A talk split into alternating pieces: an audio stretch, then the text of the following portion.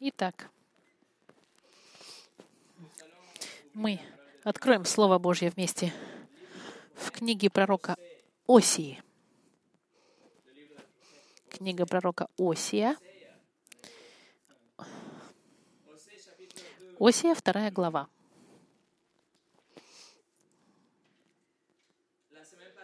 На прошлой неделе мы просмотрели святость Божья из пяти книг главных пророков, и послание на прошлой неделе было очень ясно. Господь никогда не терпел и никогда не будет терпеть грех. С самого малюсенького грешочка, как, например, грех Исаии, который позво... имел уста нечистые, не, был неаккуратен со своими словами, до самых больших грехов, так сказать,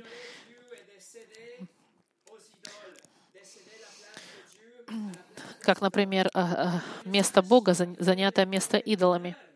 И сегодня мы посмотрим послание через малых пророков. Он соответствует посланию больших пророков. Господь через своих пророков предупреждает свой народ израильский и призывает их к раскаянию, и призывает их о послед... и пред... Пред...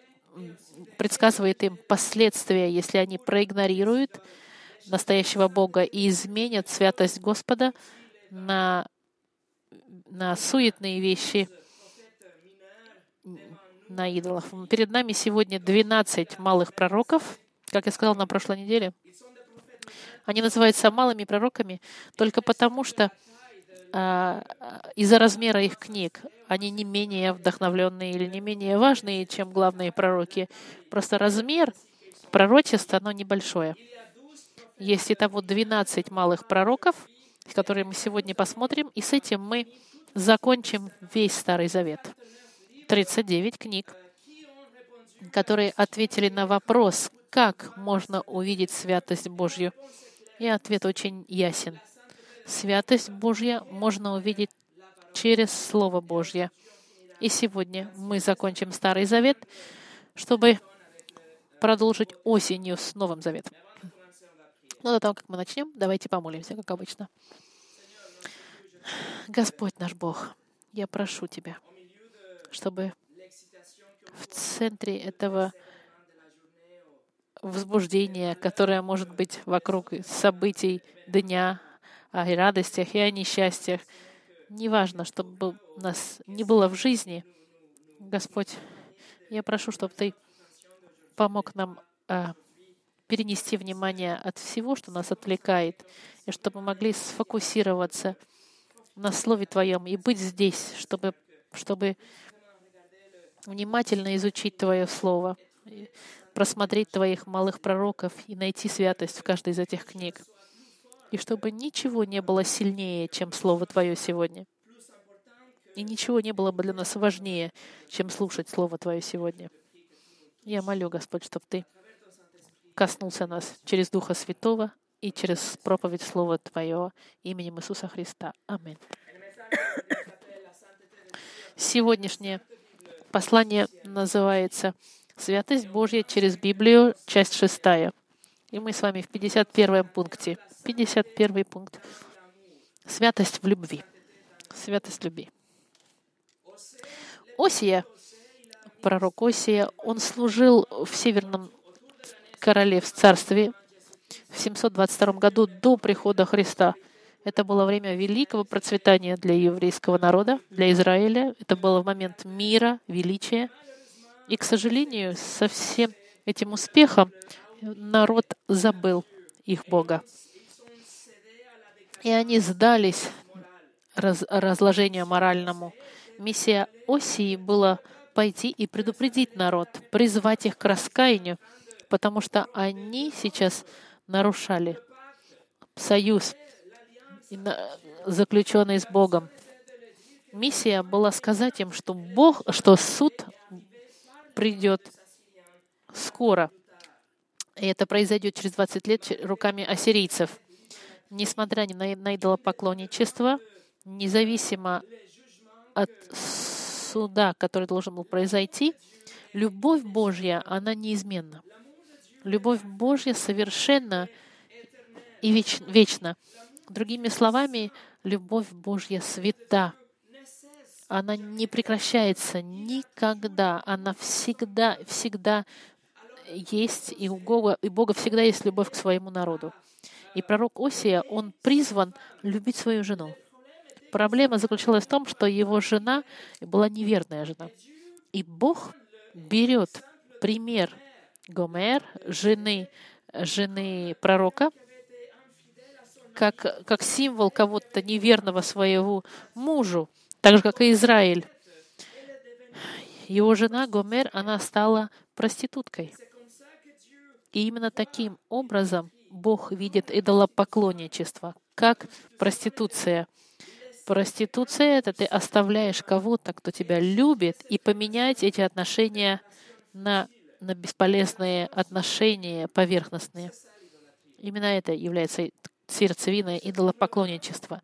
Вся первая глава описывает неверность Израиля, и книга наполнена осуждением Бога к своему народу из-за идолопоклонничества, которое перед Богом равноценно проституции.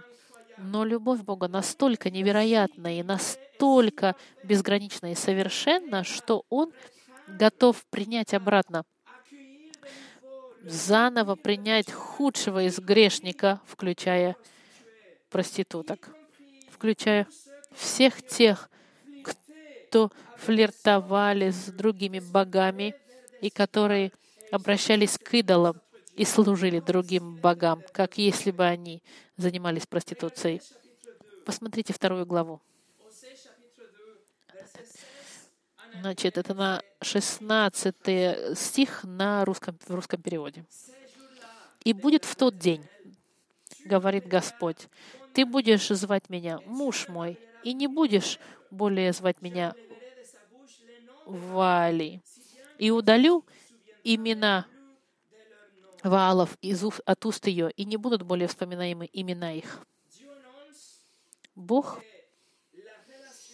сообщает, что отношения между им и Израилем будут восстановлены. И он говорит, что сам Бог сотрет даже имя других богов из уст и не будет вспоминать имен идолов Израиль. Как же это возможно? Это должно быть какое-то чудо. И это чудо возрождения, или так называемое врождение свыше, о котором говорил Иисус в третьей главе от Иоанна, которое мы с вами зачитали до нашей службы. Иисус сказал, если только не родитесь свыше, не увидите Царства Небесного.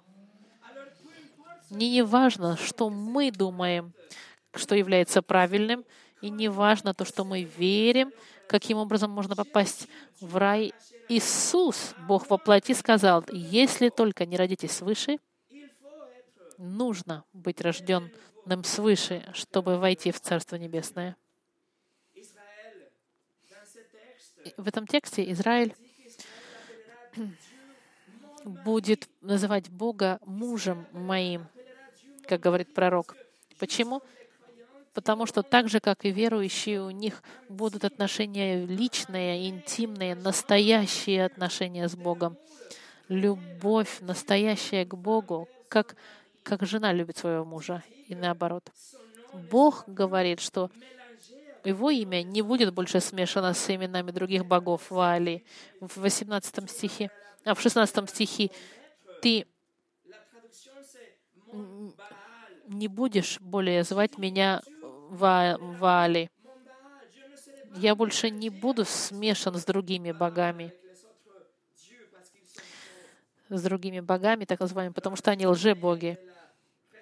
Бог обещает восстановление и совершенный мир и настоящую чистую святую любовь. Посмотрите с 18 по 20 стих. И заключу в то время для них союз с полевыми зверями и с птицами небесными, и с присмыкающимися на земле, и лук, и меч, и войну истреблю с земли той, и дам им жить в безопасности. Я обручу тебя мне навек, и обручу тебя мне в правде и суде, в благости и милосердии, и обручу тебя мне в верности, и ты познаешь Господа. Мы видим здесь обещание мира, обещание совершенного мира. И этот совершенный мир может произойти только тогда, когда э, Царство Христа, Царство Тысячелетия Христа будет установлено на земле, которое начнется совершенным миром и продлится на всю вечность. Обратите внимание, 21 и 22 стих. Бог повторяет, это 19 стих, «Я тебя обручу». Три раза он говорит. Он подчеркивает свою любовь к своему народу и свое желание принять заново свой народ. Решение «Я обручу тебя мне навек». Это обещание настолько укрепляющее нас, что даже сегодня, сегодняшние евреи, эти два стиха каждый раз повторяют, когда они вокруг себя обматывают филактеры, когда они обматывают руки и голову свою. Потому что эти два стиха — это то, что они хотят. Они хотят любовь совершенную Бога и возрождение, и милость, отношения прямые с Богом и мир навсегда. И, и пророк Осия, ему Господь сказал идти, найти свою жену, проститутку, найти ее и любить ее, принять ее к себе, как свою жену. Как, как, какой бы ни был образ жизни, Осия должен пойти, найти ее, простить, искупить, так же, как Бог сделал для каждого грешника, который приходит ко Христу. Посмотрите в третьей главе, в первом стихе, первый, второй стих. «И сказал мне Господь, иди еще и полюби женщину, любимую мужем, но прелюбодействующую, подобно тому, как любит Господь сынов Израилевых, а они обращаются к другим богам и любят виноградные лепешки их.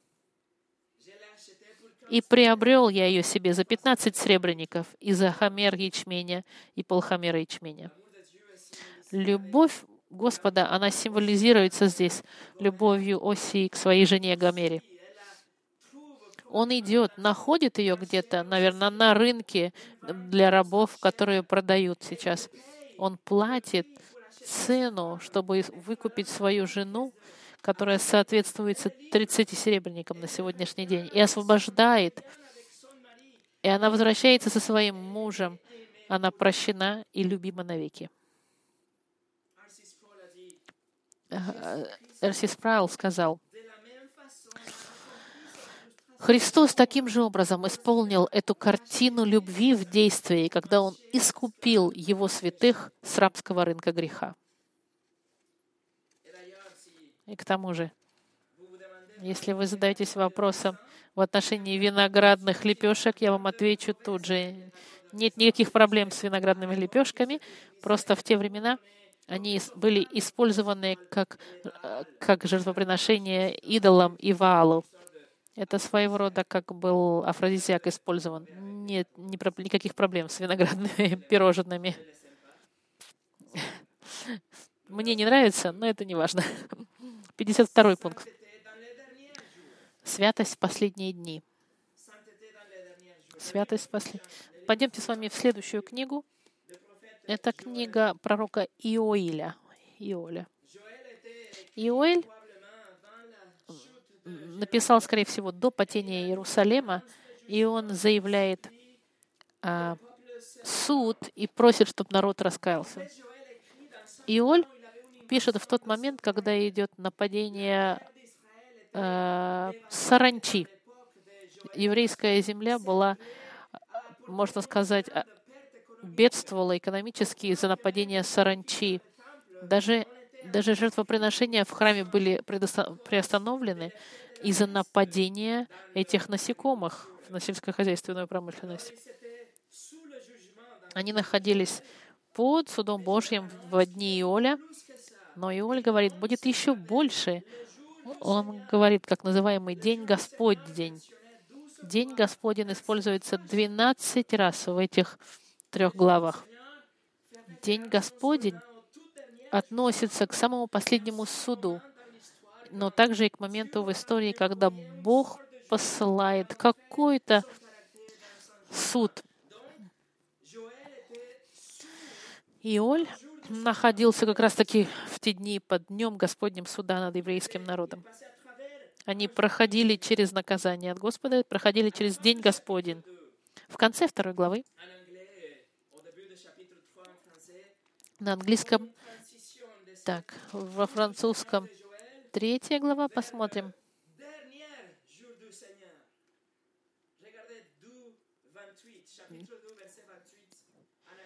Так, вторая глава, 28 стих. Нет, вторая глава, 28 стих по-русски. «И будет после того, и залью от Духа Моего на всякую плоть, и будут пророчествовать сыны ваши и дочери ваши, старцам вашим будут сниться сны, и юноши ваши будут видеть видения. И также на рабов и на рабых, рабынь в те дни, и залью от Духа Моего». Что интересно, что Петр в, в, в день Пятидесятницы в книге Деяний, во второй главе, он берет этот текст и относит его к тому моменту истории, когда мы, в котором мы находимся сейчас, который начался в дни Пятидесятницы. Бог дает своего Духа Святого всем тем, кто раскаивается и доверяется Господу Христу. Как мы видели с вами в Новом Завете, сообщенным другими пророками. Мы знаем, что сейчас мы живем во времена последних дней в соответствии с Петром, в те, в те дни в соответствии Иолем. И святость Господа, она между нами существует, присутствует в церкви, в церкви через Духа Святого, который живет сегодня внутри каждого из нас в церкви. Или Давайте посмотрим следующее. Третья глава. Э, это два, вторая глава, 30 стих. «И покажу знамения на небе и на земле, кровь и огонь, и столбы тьмы. Солнце превратится во тьму, и луна в кровь, прежде, нежели наступит день Господень, великий и страшный». Иисус говорил обо всех этих событиях невероятных,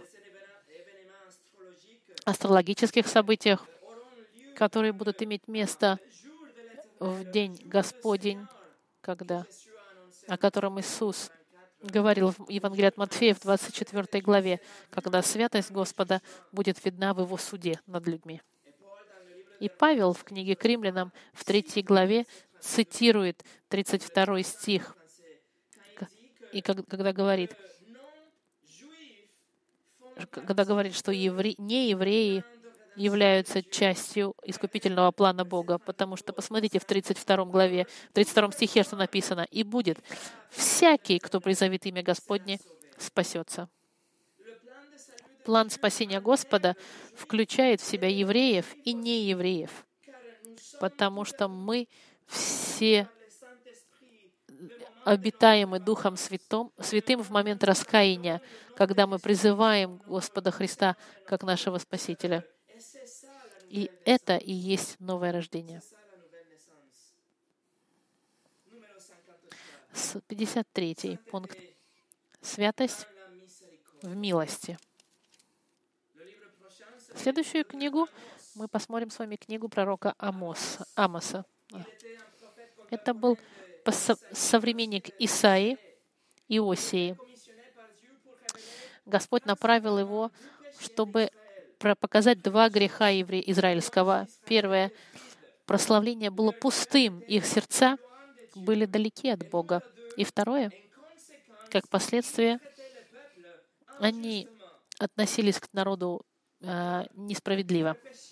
И, и, их грех был вертикальный, потому что прославление было пустое, но и горизонтально по отношению друг к другу из-за из несправедливости социальной. Другими словами, они нарушили четыре первые заповеди в отношении Бога с человеком, и как последствие они нарушили оставшиеся шесть заповедей в отношении наших отношений с другими людьми. И, друзья мои, это нечто натуральное. Когда мы нарушаем первую заповедь, это приводит нас к тому, что мы нарушаем второе и все последующие заповеди. Потому, когда наше сердце отдаляется от Бога, или когда Бог не является центром нашей жизни, это нормально, что наше сердце пожелает сотворить себе других идолов. В нашем воображении Бога, который э, не видит всего или который отсутствует. Бог, который, который согласен с моим стилем жизни и который может закрыть глаза на мой грех. И как последствие?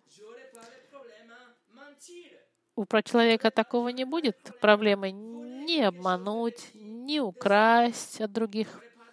И не будет проблем посмотреть на женщин с сексуальным желанием в своем сердце или позавидовать вещи, которые мне не принадлежат и так далее. Это как, как э, большой э, снеговик, знаете, какой ком снега, который катится с маленького начинает и до большого. И, и даже расизм и, и несправедливость сегодняшняя, они являются частью этих последствий, потому что когда у нас нет четких стандартов моральности Бога, все тогда разрешается, все возможно, и все проходит. Тогда нет, не будет проблем тогда использовать людей для моего собственного удовольствия, даже если это им навредит. В моем интересе нет проблем тогда, если Бог, Божий, Божьей морали нету. Каково же тогда решение для, для социального несправедливости и для расизма сегодняшнего? Это просто новая природа новое рождение, новая природа, которая следует новому рождению. И с этой новой природой мы будем такими, которые будут хотеть следовать заповедям Господа. В книге Амоса Бог предлагает милость. Он предупреждает людей, что они должны раскаяться и бросить их и поклонничество. Посмотрите в пятой главе, четвертый стих.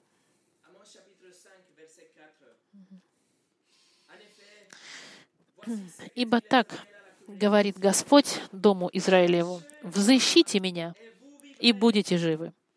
Не ищите Вифиля, и не ходите в Галгал, и в Версавию не странствуйте, ибо Гилгал весь пойдет в плен, и Вифиль обратиться в ничто. Взыщите Господа, и будете живы, чтобы Он не устремился на дом Иосифов, как огонь, который пожрет его, и некому будет погасить его в Вифиле.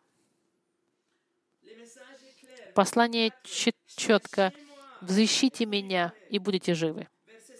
В шестом стихе «Взыщите Господа, и будете живы». Это милость, святая Господа, которая открыто для всех, кто нарушили закон Божий, и даже для нас сегодня. Послание четко. Не ищите ни Филя, ни Гилгалгала, ни Версави. Все эти места были местами для прославления идолов, идолопоклоннические места. И Бог им говорил, не ищите эти поклонения идолам, они бесполезные и не служат ничему. Не прославляйте идолов, не поклоняйтесь им, оставьте все эти грехи сопротивляйтесь соблазну, не ищите своего собственного удовольствия и благополучия, ищите меня, и будете живы, говорит Господь. Это такое же, точно такое же послание, которое Господь дает нам и сегодня. Ищите Господа, друзья мои. Ищите Господа, чтобы у вас была сила, чтобы прощать других, Ищите Господа, чтобы Господь укреплял вас в святости, в обучении святости. Ищите Его в милости, потому что Он присутствует. Потому что милость Его присутствует и сегодня. И, и готова для каждого из вас. Ищите Господа, потому что если нет, вторая часть шестого стиха, Его гнев пожрет как огонь, который пожирает. безусловные как наказание сегодня, но так и вечное наказание в аду. 54 пункт. Святость всегда присутствующая. Следующая книга.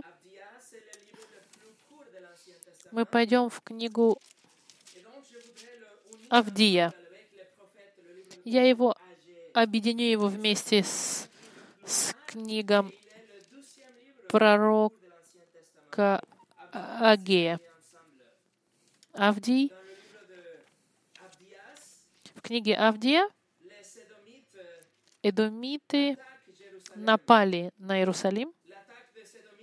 Атака едомитов была вторая, самая главная в книге, в жизни Иерусалима в те дни.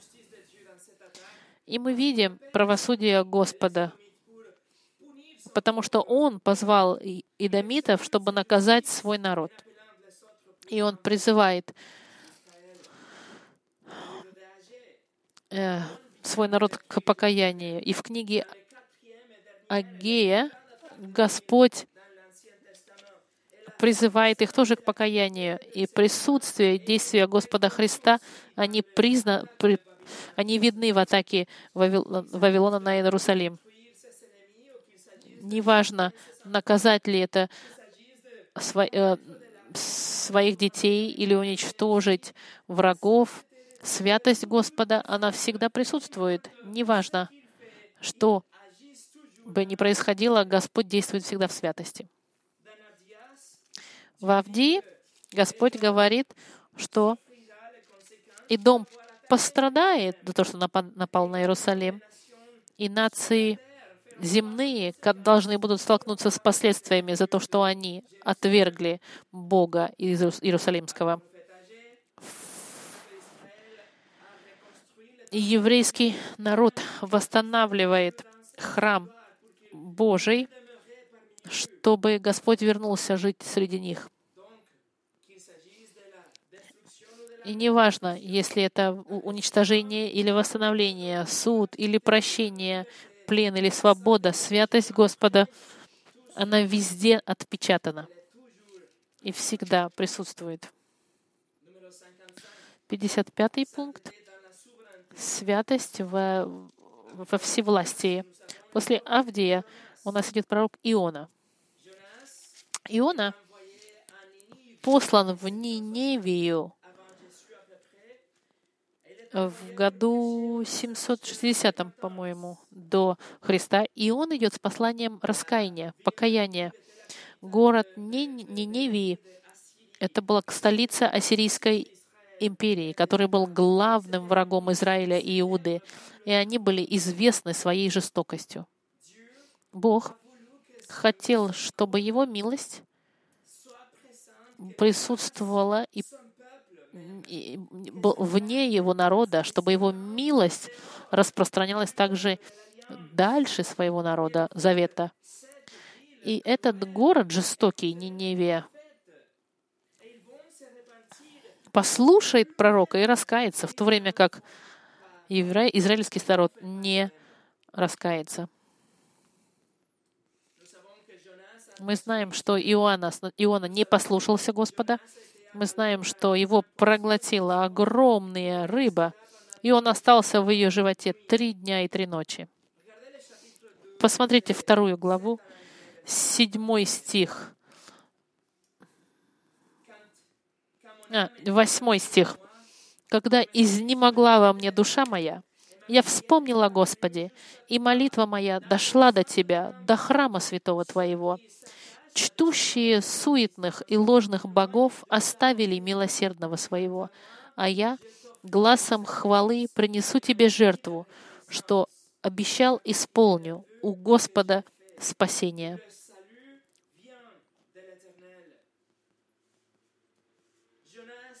И он, да, Иона помолился, э, Иона помолился это из живота кита.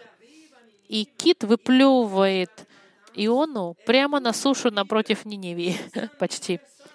Он, он проповедует покаяние, и весь город, включая царя, каются и верят в Бога Библии. Иоанна заявил, спасение идет от Господа. Бог всевластен, и Его всевластие, оно совершенно и свято и чисто. И оно спасает, используя посланников и послания, которые они передают, послание Евангелия. И каково послание сегодня? Бог свят. Мы нарушили закон Божий, и мы идем прямиком в ад. Но Бог, богатый милостью, послал Иисуса умереть вместо грешников, который принял на себе наказание вместо нас. Он умер, и через три дня Он воскрес, и Он вернется. Поэтому раскайтесь и поверьте в Него. Ответственность Ионы была проповедовать Евангелие, проповедовать послание, простите, которое Бог ему дал. Он не должен был не рассказывать личные истории или свидетельства какие-то говорить, как, как он чувствовал себя в животе у кита, или участвовать, в, призывать к эмоциям, или говорить в отношении биоразновидности. Как Папа Римский, например. Папа Римский несколько дней назад опубликовал вот что. Он сказал, каждый год видит исчезновение тысяч растений и животных, которые мы никогда не увидим и наши дети никогда не узнают. Из-за нас тысячи видов не воздадут славу Богу своим существованием. У нас нет такого права. Хэштег биоразновидность.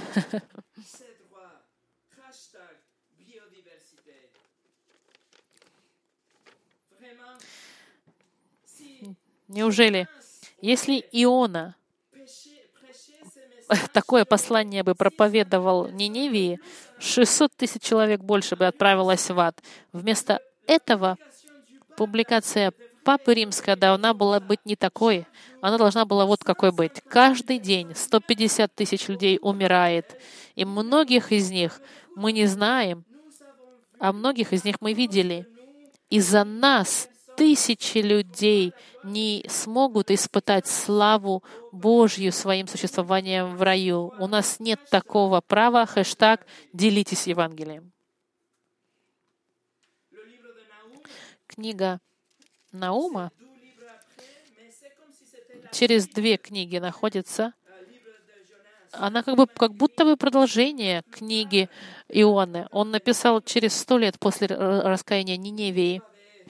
Ниневия вернулась к идолопоклонничеству, насилию и гордыне. Они стали крупным городом и подумали, что они, не, они непобедимы. Они построили 30-метровую стену вокруг города, и у них даже была, э, как называется это, такая ров вокруг города очень глубокие. Они думали, что их невозможно будет победить. Но тот же самый Бог, который отправил Иону, чтобы спасти, сейчас отправляет Наума в Ниневию, чтобы заявить им об их об суде над ними и установить, что они нарушили закон, и теперь они будут испытывать последствия. Бог через Наума заявляет, что город Ниневия будет уничтожен. И именно это произошло в 612 году. Вавилонской империей, возрастающей.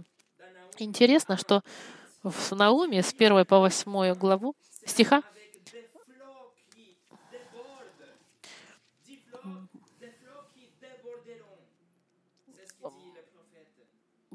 Бог им говорит, что, что и река затопит их.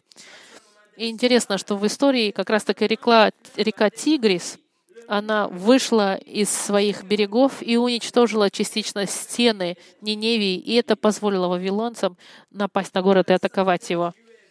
И мы видим святость Господа в Его всевластии над спасением и во всевластии над судом. В Ионе и в Науме. 56 пункт. Святость характера.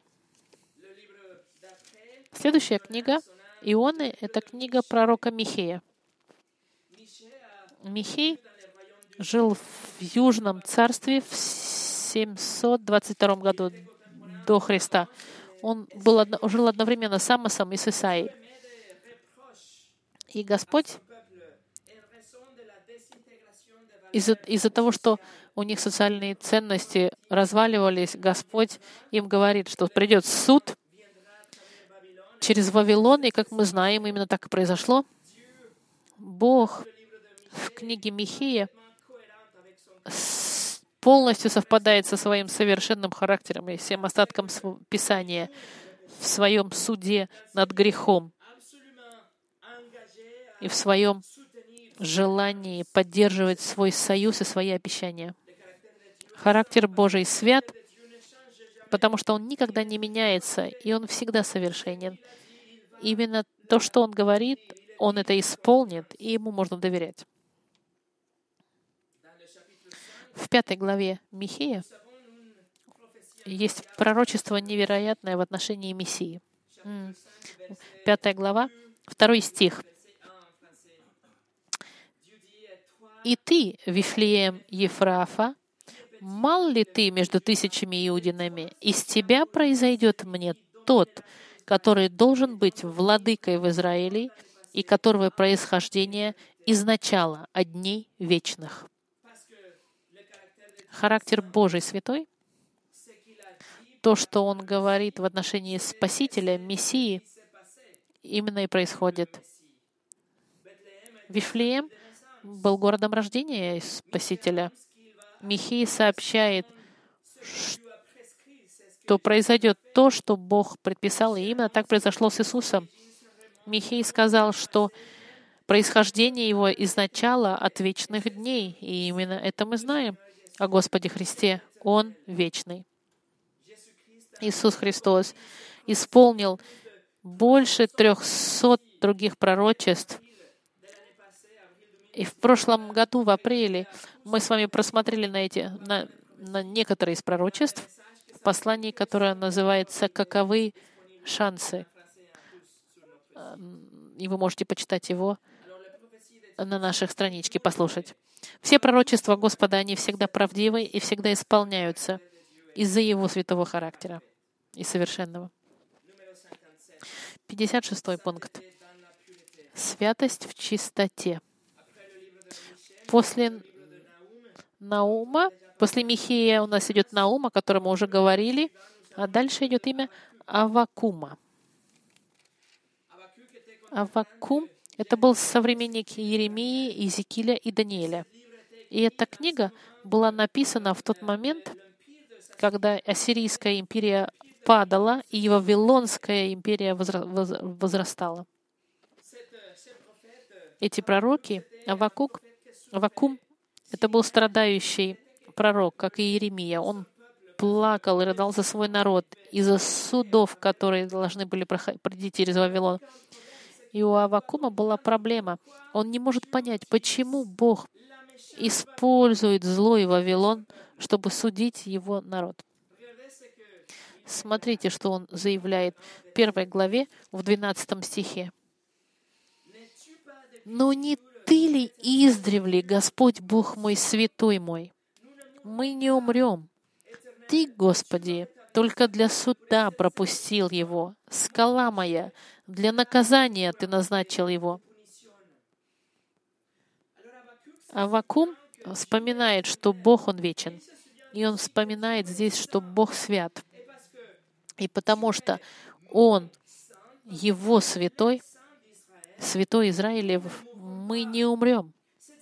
Это значит, даже если ты посылаешь сильную вавилонскую армию, чтобы нас наказать и даже нас уничтожить, мы не умрем. Почему?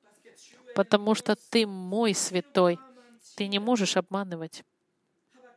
Авакум признает, что Вавилон наступает, но он также признает, что они являются инструментом Божьим, чтобы откорректировать Израиль. Ну, но это наказание, оно не делает Бога менее святым. Это как раз-таки соответствует его характеру неизменному. Именно поэтому Аваком говорит, «Скала моя». То, что ты сказал, Господь, оно крепко. И первая часть 13 стиха Авакум говорит, «Чистыми очами твоими не свойственно глядеть на злодеяние, и смотреть на притеснение ты не можешь». Глаза Господа, друзья мои, не слишком чисты, чтобы позволять тому, что отвратительно, нечисто.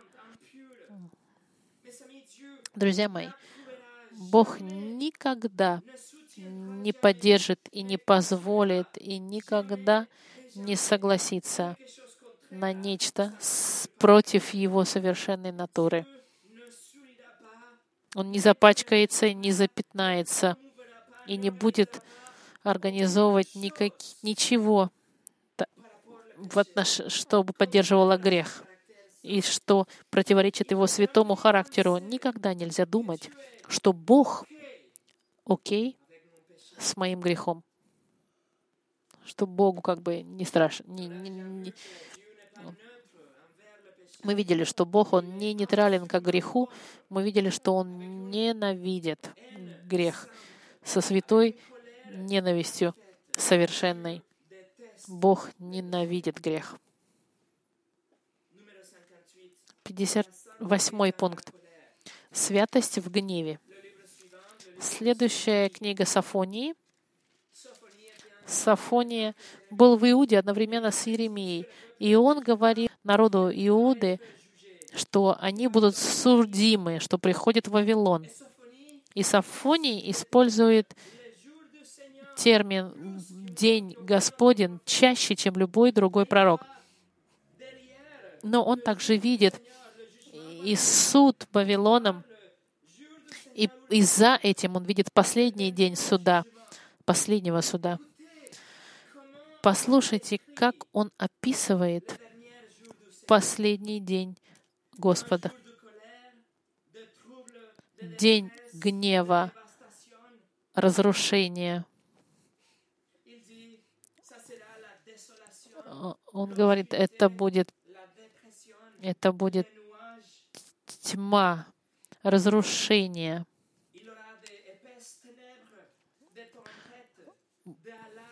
Будет ужасное падение, разрушение, разорение. Это будет день, когда гнев Божий упадет и будет истреблено все. Яростный день.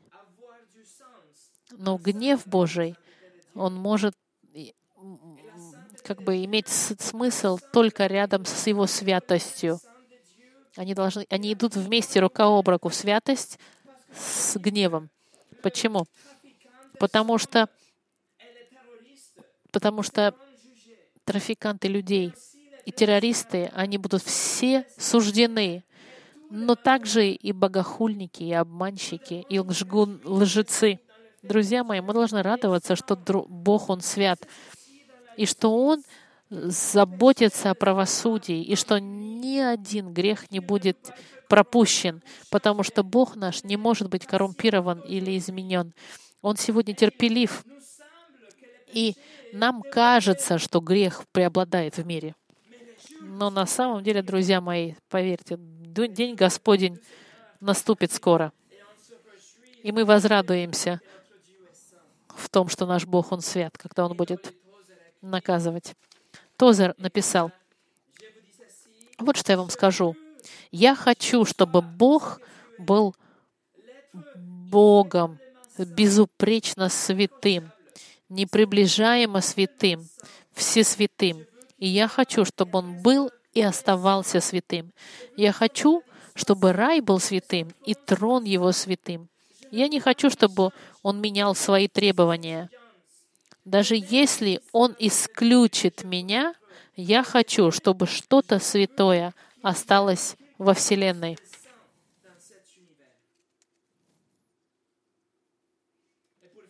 И в заключении, 59 пункт, святость на земле. Следующая книга — это книга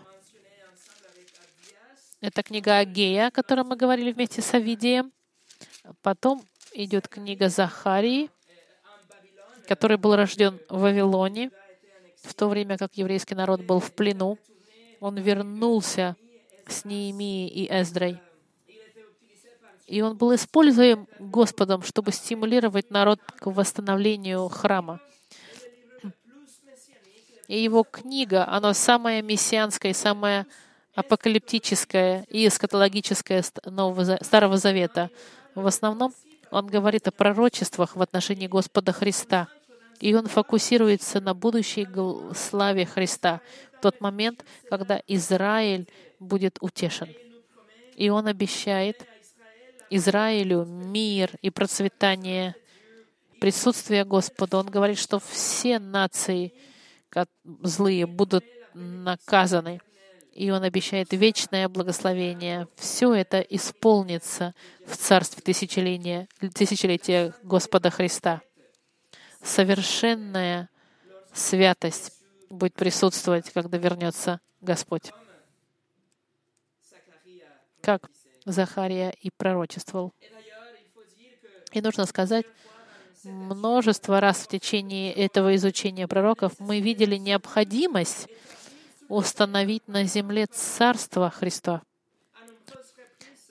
В многочисленные попытки мы видели, что пророки, что пророки, не все пророчества Господа исполнились в отношении царства, потому что должно быть на земле царство, в котором был бы Иисус царем. Именно поэтому мы поддерживаем теологию, которая подтверждает царство тысячелетия Христа на земле. И 60 пункт. Святость. Неизменная, неизменная святость. Самая последняя книга Старого Завета — это книга Малахии.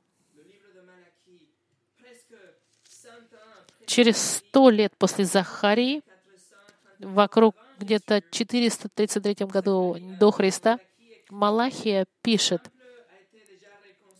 храм уже был восстановлен, но в очередной раз сердце народа отошло от Бога.